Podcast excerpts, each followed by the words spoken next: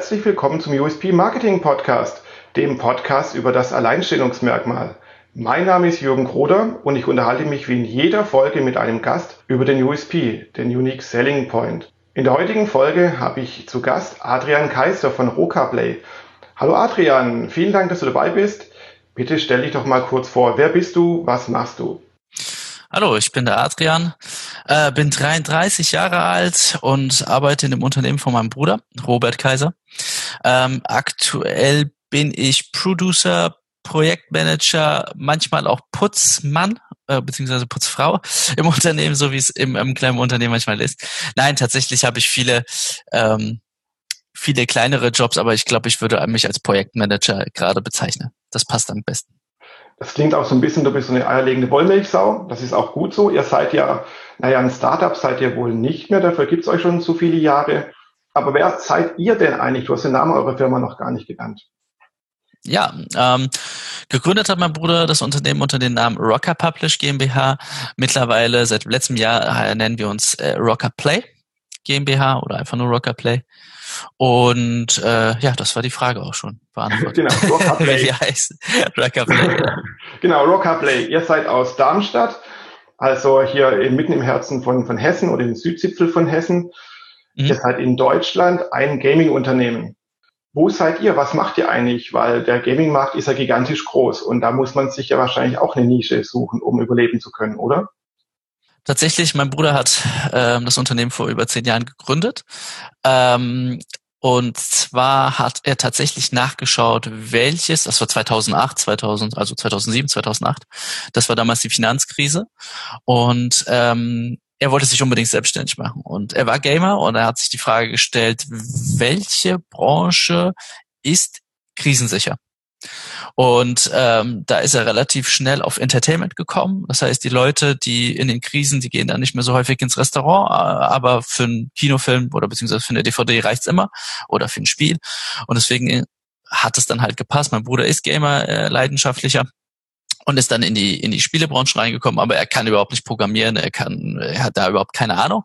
Er ist aber schon immer jemand gewesen, der im Office sitzt und äh, ja quasi verkaufen kann. Das würde ich jetzt einfach mal so äh, zusammenfassen. Und äh, dann hat mein Bruder angefangen mit zu überlegen, wie, wo kann er sich da positionieren. Und am Anfang hat er viel Lizenzgeschäfte gemacht. Das heißt, er hat gefragt, ey, wo sind hier Entwickler, wer kann mit uns zusammenarbeiten, wer hat schon ein fertiges Spiel und kann äh, quasi dieses Finish Good mir geben und ich gucke, wo ich das jemanden verkaufen kann. Und da hat mein Bruder relativ schnell auch tatsächlich Leute gefunden. Unter anderem hat er mit der Telekom gearbeitet. Das war noch zu Zeiten, wo Flash-Spiele noch funktioniert haben, also Web Browser-Spiele, wo das noch funktioniert hat. Und da hat mein Bruder tatsächlich Leute gefunden, die Spiele haben. Und er hat im Grunde, ja, also eine Art Agenturenarbeit oder äh, Agentarbeit verrichtet Lizenzgeschäfte und er hat dafür immer eine, eine gewisse Provision dafür bekommen. Und irgendwann mal hat er seine eigenen Spiele entwickelt, indem er Mitarbeiter eingestellt hat. Ähm, und das Ganze war dann im Bereich vom Casual Games. Ähm, heute kennt man diese Spiele, ja, spielt jeder Candy Crush oder andere Spiele auf dem Handy. Das sind typische Casual Games, nennt man sogar heute Hyper Casual Games, weil sie so simpel sind. Und ähm, damals im Jahr 2008, 2009 und ging eigentlich noch sehr lange, konnte man die Spiele in den Mediamärkten verkaufen. Es gab ältere, äh, man sagte immer, die Kundschaft war 40 plus, die ist in den Mediamarkt gegangen, hat sich ein Spiel gekauft für 9,99 Euro und das haben wir gemacht, sehr lange sogar, bis wir dann irgendwann mal angefangen haben zu überlegen, jetzt müssen wir den nächsten Schritt äh, gehen. Mobile Games haben wir ein bisschen verpasst, beziehungsweise waren die unsers. Und äh, wir sind eigentlich tatsächlich Core Gamer. Das bedeutet im Genre, dass wir nicht einfach gelegentlich was spielen, sondern tatsächlich die Leute sind, die wirklich regelmäßig die, die, die großen Spiele zocken, die Core Games. Und ähm, jetzt haben wir damit halt angefangen. Natürlich nicht ganz Core Games, sondern wir versuchen familienfreundliche Spiele zu machen. Das war schon immer unser Ding, familienfreundliche Spiele zu machen. Und da wir aus dem Casual Games Bereich sind und jetzt mehr in die Core Game Bereich gehen wollen, haben wir uns überlegt, wo können wir da unsere Nische aufschlagen. Und deswegen haben wir uns so ein bisschen so positioniert, wie es Nintendo schon eigentlich immer macht. Und zwar diese familienfreundlichen Core Games. Das ist ein bisschen widerspr äh, widersprüchlich, aber das ist es tatsächlich. Also Super Mario etc. Das ist nicht ganz casual, aber es ist auch nicht ganz Core Game. Genau. Du meinst ja gerade schon Nintendo, also ihr seid ja nicht Nintendo, ihr seid Rockaplay, aber ihr seid von Nintendo inspiriert und ihr wollt Spiele wie Nintendo, damit kann jeder was anfangen, da hat jeder sofort ein Bild vor Augen, äh, die bringen die heraus, also diese Core Casual Games, also Casual Games nennt man ja auch äh, Gelegenheitsspiele, Minigames heißen sie manchmal, da gibt es ja ganz viele äh, genau. deutsche Begriffe dafür. Du meinst ja gerade eben schon, das Vertriebsmodell hat sich verändert oder immer wieder mal verändert durch deinen Bruder. Das heißt, früher war er so ein, ja, ein Vertriebler, eine Agentur, so ein Publisher eben, der mhm. Flash Games eingekauft hat und vertrieben dann eben hat über eine Provision. Dann seid ihr in den Handel gegangen, in den Retail. Mediamarkt kennt vielleicht jeder selbst noch, wenn er mal vor ein paar Jahren in der Spielabteilung war. Da gab es ja riesige Wände, Regalreihen, die eben voll waren mit diesen äh, Casual Games und da sind dann eure auch dabei gewesen. Und jetzt, das klingt so für mich heraus, seid ihr in den digitalen Bereich gegangen, weil Retail nicht mehr funktioniert oder wie, wie ist das? Äh, der Retail funktioniert immer noch. Also tatsächlich diese familienfreundlichen Spiele, Casual Games, die verkaufen sich immer noch. Nicht mehr natürlich so stark wie noch vor zehn Jahren, also überhaupt nicht mehr so stark, aber man könnte davon noch leben. Das Ding ist, das ist halt ein Markt, der immer kleiner wird. Und äh, man will ja aber als Unternehmen ja auch äh, nicht nur wachsen, aber auch halt vorwärts gehen. Und das ist natürlich nicht mehr die Nische, die man bedienen möchte. Ähm, die Leute wandern immer mehr Richtung Handy aus und das ist auch gut so, weil gut zu in den Mediamarkt gehen, ein Spiel für 9,99 Euro holen, wenn man ein kostenloses äh, Spiel äh, sich holen kann auf dem Handy. Ähm, und deswegen mussten wir quasi ähm, ja die die Richtung wechseln. Dafür haben wir 2000 17, nein, das war 2018 uns überlegt, wie stellen wir uns als Unternehmen neu auf. Also wir haben intern eine sogenannte Supervision gestartet, ähm, haben überlegt, uns erstmal äh, intern, wie wir uns aufstellen. Das heißt, was brauchen die Mitarbeiter? Wo gibt es irgendwas, wo, wo es äh, Potenzial gibt, wo wir uns verbessern? Und am Ende haben wir ein ein Plakat erstellt, ursprünglich mit unseren ähm, Leitsätzen. Ähm, zum Beispiel, dass wir nur noch nach dem Pareto-Prinzip arbeiten und ähm, ein wichtiger Teilpunkt war, dass wir uns halt an Nintendo orientieren. Das heißt, wir haben tatsächlich drinne stehen gehabt, ähm, wir wollen Nintendo-like Games machen für alle Plattformen. Das war unser, unser Motto quasi. Und das war am Anfang nur ein ursprünglichen Plakat, hat aber sehr gut verdeutlicht, wo wir uns in Zukunft platzieren wollen. Das passiert natürlich nicht von einem Tag auf den anderen. Wir können nicht auf, dem, auf einem Schlag alles ändern und alles stehen liegen lassen und keine Ahnung, äh, vom Eisverkäufer zu äh, zum Spieleverkäufer werden oder so. Das, das geht natürlich nicht. Das passiert langsam und ja, daran arbeiten wir seit zwei Jahren jetzt. Genau, also Nintendo-like, das ist ja schon mal ein gutes Schlagwort zu sagen, unser USP oder unsere Firmenstrategie, unser Firmencredo ist Nintendo-like zu werden. Ein Super Mario ist aber heutzutage eigentlich auch schon ein großes Spiel. Du musst es irgendwie dir kaufen, physisch als Disk oder zum Runterladen. Dann startest du es auf deiner entsprechenden Spielkonsole von Nintendo und dann bist du damit ja auch viele, viele Stunden beschäftigt. Aber das heißt ja dann auch so ein Spiel zu produzieren das ist ja nichts, was man für, ich sag mal, für ein paar tausend Euro entwickeln kann, sondern da stecken ja viele mehrere Millionen an Entwicklungsbudget drin. Habt ihr sowas auch? Habt ihr auch schon so ein Mario-Spiel, ein Mario-Effekt, eine Millionenproduktion und auch einen Millionen-Hit, also an, an Spielern bislang herausgebracht? Natürlich noch kein, natürlich kein Millionenprodukt, äh, das nicht. Ähm, aber äh, es geht dann schon in die Hunderttausenden Bereiche äh, wo man an einem Projekt dann schon eins, zwei Jahre arbeitet mit einem Team von bis zu zehn Mann insgesamt. Und ähm, also nicht im Millionenbereich. Also Nintendo hat gefühlt äh, ein, ein, ein, ein Vermögen da, die können solche Spiele stemmen und wir natürlich noch nicht. Aber das Interessante an der ganzen Sache, weil du ja USP genannt hast, ist tatsächlich Marktpositionierung. Und die meisten Publisher, die in unserem Bereich sind, das heißt sogenannte Indie-Publisher. Damit ist im Grunde äh, also für alle Leute, die sich im Spielemarkt nicht so aus, äh, nicht so auskennen, mit Indie-Publisher sind alle Leute gemeint oder alle Unternehmen äh, gemeint, die quasi als Verlag agieren, ähm, aber nicht für die ganz großen Spiele, so wie zum Beispiel Electronic Arts, äh, bringt äh, das Spiel FIFA raus, äh, bringt Spiele wie Call of Duty raus, die kennt man aus der Werbung. Das sind wirklich Millionenprojekte. Ähm, und wir bewegen uns eher im kleinen Bereich für wirklich Nerds, also Leute, die wirklich zocken. Das würde wahrscheinlich die Tante äh, Tante Emma oder oder oder ähm, der der Fußballspieler, der FIFA kennt und vielleicht auch schon mal Kontakt zum äh, Call of Duty hatte, der wird aber unsere Spiele nicht kennen, aber vielleicht die Tochter oder der Sohn wird mit unseren Spielen schon was anfangen können. Und das sind die sogenannte Indie-Markt. Und wir sind der Indie-Publisher und da sind natürlich die Preise oder die, die, die Kosten natürlich deutlich niedriger. Und ähm, hier sind wir im Bereich, wo wir eben das auffangen wollen oder die Kluft schließen wollen, was Nintendo aufbricht. Nintendo ist halt eben einer von den großen Playern und dann gibt's schon ganz, ganz lange nichts mehr. Also nie, also es gibt ganz wenig Unternehmen, die sich eigentlich so positionieren wie Nintendo. Das liegt meiner Meinung nach vielleicht daran, dass viele Entwickler relativ junge Leute sind und die wollen natürlich diese geilen, coolen, actiongeladenen Games machen und übersehen, dass es vielleicht da einen Markt gibt für Leute, die eher Spiele wie Super Nintendo, also so Super Nintendo-like Spiele spielen wollen, also wie Super Mario. Und äh, da positionieren wir uns gerade rein und der ist lukrativ. Wir wissen, da, da gibt es ganz viel Power und ganz wenig Wettbewerb.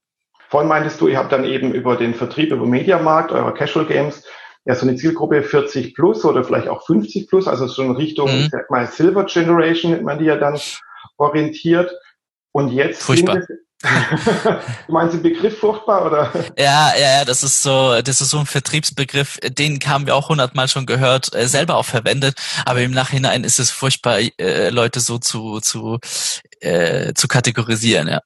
Absolut, also ich kenne das auch ähm, von solchen Spielen aus meiner Vergangenheit. Da wurde, da wurde dann die Zielgruppe die Board Housewives, also die gelangweilten Hausfrauen äh, genannt. Korrekt. Es ist genauso bescheuert, also hm, aber es sind dann so Schubladen, einfach so Bilder, die man halt erstmal bemühen muss. Da, genau, dann machen wir jetzt so mal die Überleitung. Du hast ja schon gesagt, ihr sprecht jetzt eher die jüngeren Leute an, eben nicht mehr die 40 plus, sondern die minus 40 quasi. Wie würdest du diese Zielgruppe beschreiben oder umschreiben oder in welche Schublade stecken? Schreiben. Also wir haben tatsächlich intern für unser aktuelles Spiel ein, ein, ein Profil erstellt, ein Kundenprofil, wie er aussehen könnte oder wie er wahrscheinlich aussieht. Und der ist schon ganz anders wie noch vor zehn Jahren. Also nicht nur anders wie unsere Kunden, natürlich komplett anders, sondern Spielen und Spiele sind komplett in der Mitte der Gesellschaft. Ähm, die Games-Branche macht mittlerweile mehr Umsatz wie die äh, Filmbranche. Und ähm, das heißt, es gibt da draußen junge Mädels, ähm, auch schon natürlich ältere, beziehungsweise ich würde äh, es anders, äh, äh, anders, anders formulieren. Viele Leute stellen sich vor, dass ein Spieler 14 Jahre alt ist, hat vielleicht Pickel im Gesicht und zockt gerne, hat vielleicht einen Nerdneck, ja, so einen Buckel, aber das überhaupt nicht mehr so. Mittlerweile sind die Spieler, ich meine, ich bin so die definitiv nicht die erste Generation. Ich bin einer, der mit dem Super Nintendo mit dem, äh, ähm, mit dem C64 aufgewachsen ist. Da war ich noch sehr jung. Das war vielleicht nicht die erste Generation, aber ich würde mal sagen, in die ersteren Generation. Ja. Und im Grunde ist ist unsere Zielgruppe von ganz jung, also im Grunde von ab sechs oder vielleicht ab zwölf bis im Grunde bis 35. Und ähm, wir haben das ganz nett definiert. Ich möchte, dass der Papa mit seinem Sohn unsere Spiele zocken kann, zu zweit auf der Couch sitzen und unsere Spiele spielen und beide Spaß haben. Das heißt, der Sohn, der vielleicht zwölf ist und der Papa, der 35 ist, soll Spaß an dem Spiel haben. Und ich glaube, da siehst du, da ist halt eine große Bandbreite ähm, an, an Leuten und ich glaube, andere Spieler, Core Games, die haben eine ganz andere Zielgruppe, die sprechen halt eben keinen Papa 35 an Wobei natürlich auch da gibt es genug Zocker. Ich meine, ich bin auch mittlerweile Papa, vielleicht hört man meinen Sohn jetzt gerade im Hintergrund schreien und ich zocke Core Games. Also es ist nicht so, man kann das nicht so eindeutig sagen. Aber wie schafft es jetzt, euren USP, eure Produkte an den Mann, an die Frau, an den Papa, an den Sohn, an die Tochter zu bringen? Also wie vermarktet ihr eure Spiele, sodass ihr die Zielgruppe wirklich ansprechen könnt? Da wir komplett mittlerweile digital sind, nee, das ist gelogen, nicht ganz komplett digital, aber das digital übernehmen wir komplett. Ähm, den, diese physischen äh, Produkt, also äh, dieses physische Spiel nach, wie heißt das, Case, äh, übernimmt dann am meistens ein Publisher, der, also ein Co-Publisher, der uns da aushilft. Und Digital ist es so, dass wir unsere Plattform haben, wie zum Beispiel Steam, das äh, bei den Leuten sehr beliebt ist. Und im Grunde, Entschuldigung, mein Sohnemann kommt jetzt gerade rein, hörst hört man jetzt vielleicht im Hintergrund. Und ähm, es, es ist so, es, dass auf Steam wirken die Algorithmen sehr gut. Das heißt, man positioniert das, man setzt Tags wieder, wo das Spiel ist und die Algorithmen äh, so wie man es vielleicht bei so einem Instagram-Algorithmus kennt oder bei einem YouTube-Algorithmus, ähm, das erkennt relativ schnell, was beliebt ist und pusht das ein bisschen und das funktioniert bei uns ganz gut. Und da wir, wie gesagt, in dieser Nische sind, Steam ist sehr core-lastig, aber da sitzen sehr viele Leute, die halt auch alle spielen. Das heißt, sie spielen sehr gerne halt eben dieses Core-Game, aber auch eben dieses familienfreundliche Spiel. Die Spiele, die wir produzieren, haben auch noch einen Vorteil dass man sich zurücklehnen kann. Das ist ein wichtiger Aspekt, also so cozy Games. Mhm. Und Steam pusht das in die richtigen Kanäle. Wir müssen da relativ wenig machen und das wird automatisch in die richtigen Kanäle geliefert, äh, ausgeliefert. Das ist ein Vorteil, wenn man einen Partner hat, der das so gut kann. Ähm, wenn man äh, sich aber die, die Cases sich anschaut, das heißt die, die physischen Produkte, da arbeiten wir mit einem Co-Publisher, ähm, der produziert die Spiele und Beispielsweise bei Nintendo ist es so, man muss, ähm, ich glaube, ein Case kostet acht Euro nur in der Produktion. Und dann ist noch gar nichts, kein, nicht unser Anteil mit einkalkuliert. Das heißt, die Spiele müssen noch deutlich teurer, teurer sein. Und danach werden die halt in die, in die Märkte reingeschossen, beziehungsweise man kann sie auch natürlich online bestellen. Es gibt viele Leute, die wollen einfach kein Digital-Content haben, sondern wollen das Spiel kaufen. Und das macht halt ein Co-Publisher. Und ähm, in dem deutschen Markt, beziehungsweise in dem PC-Markt, da machen wir das intern mit unseren Distributoren, die wir über die Jahre halt aufgebaut haben. Wir haben ein Netzwerk an Leuten, die mit uns zusammenarbeiten, unter anderem Koch Media die vielleicht bekannt sind, auch im Filmbereich. Und ähm, da übergeben wir denen einfach quasi alles und dann wird's gemacht. Du hast jetzt schon äh, beschrieben Steam als Online-Vertriebsplattform, quasi das Amazon der Gamer. Das kennt man, wer mhm. sich mit Games beschäftigt und eben auf dem PC spielt. Dann eben, du hast beschrieben, dann kommen die Cases, die Verpackung in den Handel. Ähm, das ist ja der Vertrieb, aber dass das Marketing, dass die Kunden, die Zielgruppe mitbekommen, dass von euch ein neues Spiel erschienen ist und dass es für sie toll wäre, oder wenn der Papa denke, ich habe Bock jetzt mit meiner Tochter ein neues Spiel zu spielen. Wie finden die euch? Oder wie, wie kommt ihr zu ihnen oder wie kommen die zu euch? Ähm, auch hier, ich kann dir sagen, wie wir es bei dem letzten Spiel gemacht haben. Das ist eigentlich ein ganz gutes Beispiel.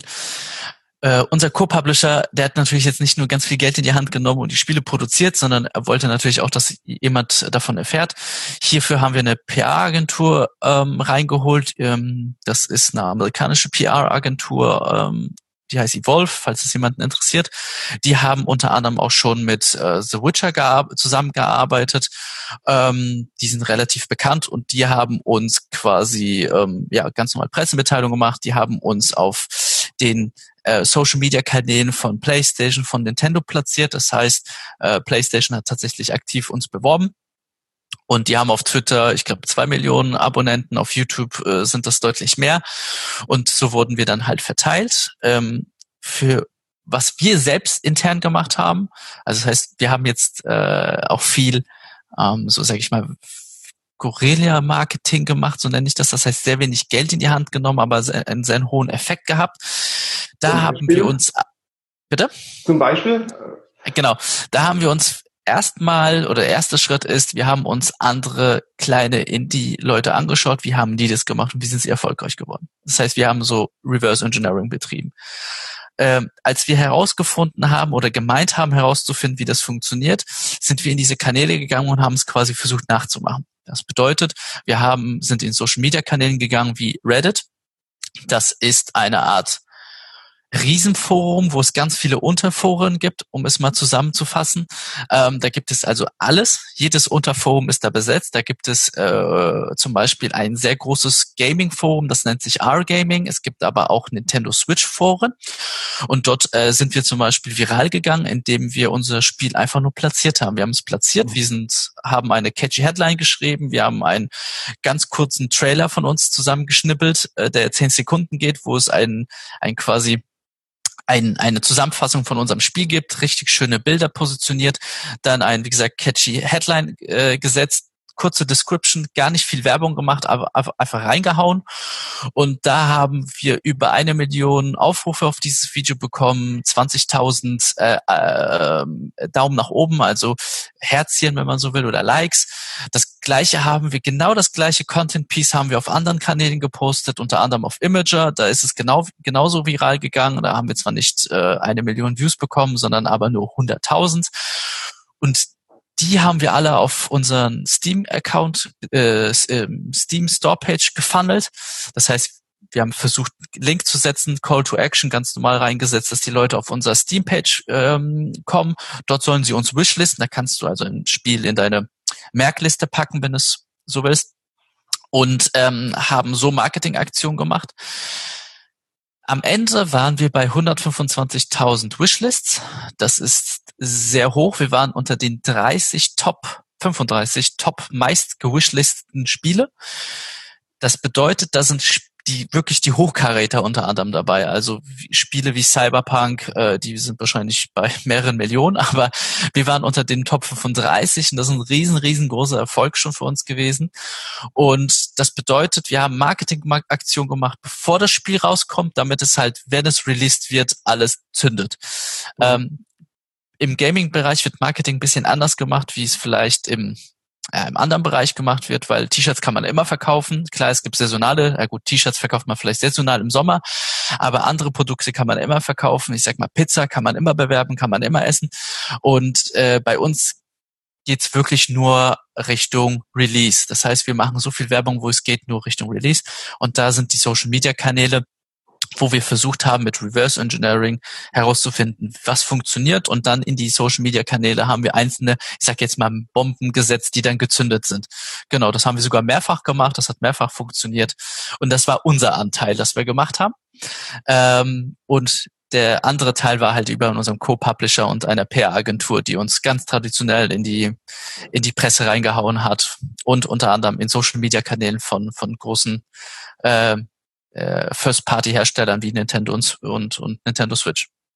Ja, das ist ja äh, super, super spannend, wie ihr so als äh, Mini-Team mit einem Mini-Budget dann trotzdem große Erfolge feiern könnt. Mhm. Und dass ihr natürlich auch eine mehrgleisige Strategie habt, eben von klassischen Marketingmaßnahmen wie Pressemitteilung bis hin, naja, eben so Guerilla-Marketing und ähnlichen Geschichten und natürlich auch die Vorzüge des Digitalen ausgenutzt habt, um euer Produkt zu pushen. Also finde ich super, super spannend. Äh, es hat sich hoffentlich auch gelohnt für euch. War das Produkt dann erfolgreich? Wie hieß es denn überhaupt? Äh, das letzte Produkt war Stren Sales. Äh, ja, es hat sich gelohnt, unter anderem, weil wir auch einen großen Deal mit Apple abgeschlossen haben. Ähm, das war sehr, sehr nett. Äh, das Ganze, wir haben äh, sehr gute Verkäufe auf den Konsolen, vor allem auf den Nintendo. Da ist halt tatsächlich unsere Zielgruppe. Und ähm, auf Steam hatten wir einen kleinen Dämpfer ähm, weil wir ein paar Fehler am Anfang des Spiels hatten und die Leute haben uns äh, nicht gut bewertet und wir, das ist so wie bei Amazon, wenn man keine gute Bewertung hat, dann kauft man es nicht. Das ist natürlich irgendwie verständlich. Wir sind gerade dabei, aber das gerade zu drehen, indem wir Content nachliefern und der Community zeigen, dass wir dran arbeiten. Das ist unter anderem auch eine eine Art Marketing eben zu zeigen, ähm, dass man noch da ist, dass man nicht einfach ein Produkt abliefert und dann verschwindet, sondern dass man wirklich weiter dran arbeitet. Und das sind ja Kosten, die wir erstmal nicht reinbekommen. Aber auf langer Sicht ist es eine Strategie, eine Marketingstrategie, damit die Leute, die User merken, wow, die Entwickler, die geben sich Mühe, obwohl das Spiel nicht so gut ankam, hauen sie noch Content raus und jetzt macht es Spaß und das sind gute Leute und das ist tatsächlich vor allem in dieser Zielgruppe sehr wichtig, dass man als Brand positiv ankommt und ähm, nicht schnell halt irgendwelche Versicherungen abschließt und das war's, sondern wirklich eine lange Beziehung mit der Community pflegt. Das ist super wichtig. Ja, cool. Also das finde ich auch super so, wenn ich halt so ein paar Sachen rausziehe. Einerseits Ihr spielt mit den großen Playern mit, das heißt, ihr seid zwar ein Indie-Entwickler, also Independent oder Publisher, so eine Mischform davon. Genau. Ähm, aber trotzdem muss man bei den Großen dabei sein, das heißt auf den großen Plattformen wie Steam. Man muss mit den Großen verhandeln. Du hast ja gerade schon gesagt, ihr habt einen Deal mit Apple gemacht, ihr redet mit, äh, ihr habt mit Sony und Nintendo zu tun. Das sind ja die Big Player, obwohl ihr nur ein, ein Zwerg irgendwie seid. Ihr mhm. müsst frech sein mit ungewöhnlichen Marketingaktionen. Natürlich vermischt ihr das dann doch wieder mit klassischen Aktionen. Und natürlich, was ich jetzt auch sehr, sehr spannend finde, ist eben zu sagen, ihr arbeitet nachhaltig. Das ist auch eher, sage ich mal, vielleicht ungewöhnlich für eine kleine Firma, weil ihr müsst ja Geld verdienen. Ihr seid eine kleine Firma. Ähm, ihr müsst jeden Monat vielleicht schauen, wie ihr überleben könnt. Aber trotzdem habt ihr eine langfristige Strategie, also nachhaltig. Gerade noch zum Thema Nachhaltigkeit habe ich noch eine Marketingfrage. Es gibt ja nachhaltige Marketingstrategien, zum Beispiel Content Marketing. Habt ihr darauf bislang auch schon gesetzt oder werdet ihr darauf noch setzen? Werden. Also wir haben es versucht tatsächlich und im Grunde haben wir Content schon gehabt, unter anderem die, die Dinge, die wir auf, auf diese Social-Media-Kanäle gepostet haben. Also ich habe sie vorhin als Bomben ge äh, genannt, die gezündet äh, sind, die wir gezündet haben, Entschuldigung. Und ähm, aber das hat, das ist unter dem Social-Media-Kanälen wenn man das auf fremde Social-Media-Kanäle wie Imager postet, wie auf Reddit, dann geht es irgendwann mal unter. Das heißt, es ist nicht nachhaltig. Das, da zünden wir eine Bombe, die Leute sehen uns, finden, es entsteht ein, äh, ein, ein, ein gewisse Awareness, aber wir haben die Leute noch nicht konvertiert zu Kunden beziehungsweise zu Fans. Und das versuchten wir teilweise, indem wir die Leute halt eben auf Twitter, auf Facebook, auf wo auch immer funneln, wo sie da sind. Im besten Fall auf Discord. Discord ist so eine Art Skype nur im Teamchat, wo die Community hingehen kann. Also es ist Skype für Community, wenn man so will. Okay. Da versuchen wir sie zu funneln und äh, da unsere Co äh, Community immer größer zu machen. Das ist schon quasi unser erster Schritt, nachhaltig Community zu sammeln. Wir wollen aber tatsächlich, und das, das, das Gespräch hatten wir letzte Woche äh, mit, meinem, mit meinem Bruder, wie wollen wir das in Zukunft machen? Und wir überlegen tatsächlich, ähm, je, vielleicht auf langer Sicht jemanden einzustellen, der für tatsächlich eine Art Influencer ist, das heißt Content Creator, der für uns unsere Brand schärft, indem er Content rausbringt, äh, das jetzt indirekt was mit unseren Spielen zu tun hat, aber halt game-relevant ist, um eben Gaming-Content zu produzieren, damit die Leute eben dann am Ende vielleicht doch auf, zu uns kommen. Aber nicht manipulativ, das ist uns ganz wichtig, sondern tatsächlich mit Mehrwert, das ist uns wichtig. Also wie funktioniert äh, Game-Entwicklung? Wie zeichnet man Charaktere? Also so quasi behind the scene Szenen mhm. zu zeigen etc. Das Ganze ist noch nicht so ganz spruchreif. Wir müssen das erstmal komplett aufbauen. Wir müssen überhaupt jemanden suchen, der überhaupt auf sowas Lust hat. So Content Creator findet man jetzt nicht so wie eine äh, Kassiererin oder so äh, überall, sondern die sind dann schon eher seltener und sehr speziell auch. Aber das ist zukünftig, dass wir aufbauen wollen, um ganz viele Content Pieces zu erstellen, die wir dann auf allen Kanälen streuen können, um so halt eben eine Community aufzubauen. Das ist uns ganz wichtig. Genau. Und das wird eine in Zukunft sein. Und in dem ersten Schritt ähm, ähm, holen wir uns jetzt eine Mitarbeiterin rein, die kommt jetzt äh, nächste Woche. Die nennen wir nicht Content Managerin, sondern äh, beziehungsweise nicht Community Managerin, sondern tatsächlich Community Ambassador, also Community Botschafterin. Die installieren wir bei uns in, in unser Team, weil wir jemanden wollen, der die ähm, Community vertritt. Das heißt, wir bezahlen sie dafür, damit sie ein Sprachrohr für die Community ist. Und nicht ein Sprachrohr für uns, für die Community, sondern für die Community an uns. Damit wir quasi jemanden haben, der in der Community ist und mit uns äh, kommuniziert und halt auch die Interessen der Community wahrt. Das ist ganz wichtig, weil man als Unternehmen sehr schnell in den in den Business-Modus geht und sich überlegt, na, bringt das uns was oder bringt das uns nichts was? Und wenn man sagt, ja, das bringt erstmal kein Geld ein, dann machen wir es nicht. Ja, aber wenn du jemanden hast, der eben für die Community denkt, also Community First, dann wird diese Person dann vielleicht sagen, ja, Moment mal, vielleicht bringt das erstmal kein Geld ein, aber die Community will das. Also wir sollten uns doch überlegen, das zu machen. Und genau das wollen wir. Das ist nachhaltig und deswegen äh, haben wir jetzt jemanden eingestellt, der das macht. Ja, spitze. Das heißt, ihr dreht ja auch manche Modelle des Marketings und des Vertriebs um. Das heißt, ihr versucht jetzt nicht dem Markt was aufzustülpen oder versuchen, den Markt zu verstehen, sondern ihr lasst den Markt direkt zu euch sprechen über eure äh, Community Ambassador Kollegin und versucht dementsprechend das Produkt dann anzupassen oder eure Strategie anzupassen. Genau. Ich glaube tatsächlich, beziehungsweise meine Erfahrung hat das gezeigt. Ich bin nämlich gelernter Mediengestalter und äh, da hat man natürlich als Gestalter, als Grafiker, ähm, gibt es ganz viele Regeln. Ne? Der goldene Schnitt, diese Regel, diese Regel, diese Regel. Und man merkt, dass das Regeln sind, die von Menschen gemacht worden sind, also quasi Frameworks, um ja gewisse Dinge einfacher zu machen. Und Marketing ist genau das. Nimmst du die AI der Formel, nimmst du irgendwelche Funnel-Systeme und und das sind ganz alte Systeme, die noch äh, eben aus Verlagsbereichen kommt, wo, wo wo man noch vielleicht klassisch Werbung gemacht hat in der Zeitung, im Fernsehen. Und heutzutage geht es ganz anders. Ich will natürlich nicht sagen, dass diese ähm, dass diese zum Beispiel AIDA-Formel, dass die outdated ist oder so. Aber man muss halt heutzutage überprüfen, inwiefern kann man vielleicht diese Formel auf den heutigen, auf die heutige Community äh, anwenden, beziehungsweise ist die tatsächlich noch so relevant oder muss man sie anpassen? Und ich bin so ein Mensch, ich versuche alle Systeme immer zu zerstören und neu aufzubauen und zu überlegen, ob sie funktionieren oder nicht. Und das machen wir. Und der Gaming-Bereich ist tatsächlich nochmal ganz speziell. Also da geht es wirklich viel um Trust. Da geht es natürlich in vielen Bereichen so, aber in der Gaming-Bereich geht es wirklich sehr häufig um Trust, um Vertrauen. Und da muss man ganz anders herangehen. Da wird tatsächlich diese, so ein Call to Action, der häufig mit Clickbait verbunden wird, kann sogar negativ sein, äh, wenn man das falsch macht. Also, äh, du siehst, also es ist sehr, sehr schwierig. Sehr schwierig. Ja. Aber ja, genau, aber das, was du gesagt hast, wir versuchen ein bisschen innovativ zu sein, anders zu denken. Das ist ganz wichtig, anders zu denken. Aber ähm, auch wenn es jetzt euch schon seit über 10 Jahren, 15 Jahren gibt, fast 20 Jahre, ähm, verhaltet ihr euch immer noch wie ein Startup. Das heißt, ihr, ihr hinterfragt euch, ihr versucht Sachen aufzubrechen, ihr macht Dinge mal radikal neu und anders für euch selbst, aber auch vielleicht für den Markt oder halt euch an den Markt anzupassen. Also jetzt halt immer irgendwie agil. Und das ist ja das, was ja auch Marketing ausmacht, das moderne Marketing ausmacht. Korrekt, korrekt. Es wandelt sich. Jetzt kommt auf einmal TikTok.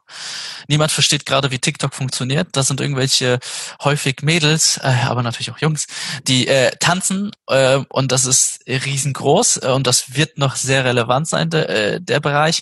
Und jetzt find, sind wir langsam dabei zu überlegen, wie können wir da Content anbieten, interessanten Content für die Leute, die einen Mehrwert äh, bringen. Und ich glaube, ähm, und dann sollten wir wirklich Schluss machen, ist, wenn man sich anschaut, Leute, die Vitaminpillen verkaufen, die denken nicht als erstes, natürlich nicht jedes Unternehmen, das darf man natürlich nicht ähm, pauschal sagen, aber vielleicht alte Unternehmen versuchen, der Silver Generation irgendwelche Vitaminpillen zu verkaufen und die denken nicht User First, die denken nicht, welchen Mehrwert hat das Ganze, sondern überlegen sich, ach, die alten Menschen, die haben Ängste und aus diesen Ängsten versuchen wir Profit zu schlagen. Und das, das funktioniert heute immer noch, klar, aber das wollen wir gar nicht. Das können wir auch mit unserem, mit uns selber gar nicht vereinbaren, weil das, das ist nicht nachhaltig, das macht keinen Spaß. Und wir wollen im Grunde so eine Art Riesenfamilie aufbauen. Und ich glaube, wenn wir irgendwann mal rückblicken auf unser Unternehmen und wir wissen nicht, ob, ob Rocker Play in 20 Jahren noch gibt oder in 30 oder in 50 Jahren, aber wir wollen zumindestens dann rückblickend sagen, dass wir alles richtig gemacht haben. Auch wenn wir dann vielleicht gescheitert sind, aber alles richtig gemacht haben und integer waren. Und aber ganz ehrlich, ich glaube tatsächlich, dass es funktionieren wird, da bin ich mir sehr sicher. Ähm, und äh, dann können wir, glaube ich, rückblickend sagen, wir haben alles richtig gemacht und waren noch erfolgreich. Und das ist, glaube ich, eine coole Sache. Klasse, klasse, klasse, finde ich sehr stark. Deswegen habe ich dich auch gerne als Gast eingeladen, weil wir schon im Vorfeld ja eben über das Thema gesprochen hatten und ich das einfach super finde, auch als ja, Blaupause vielleicht nicht, aber einfach so als Anregung für, für die Zuhörer hier zu sagen, lasst uns mal neue Wege gehen. Wie kann man eben ähm, Guerilla-Marketing anwenden und wie kann man einfach auch durch eine Firmenphilosophie, eben du hast den Begriff Trust vorhin mehrmals gesagt, die Firmenphilosophie ganz wichtig im Marketing verankern. Das finde ich auch super wichtig.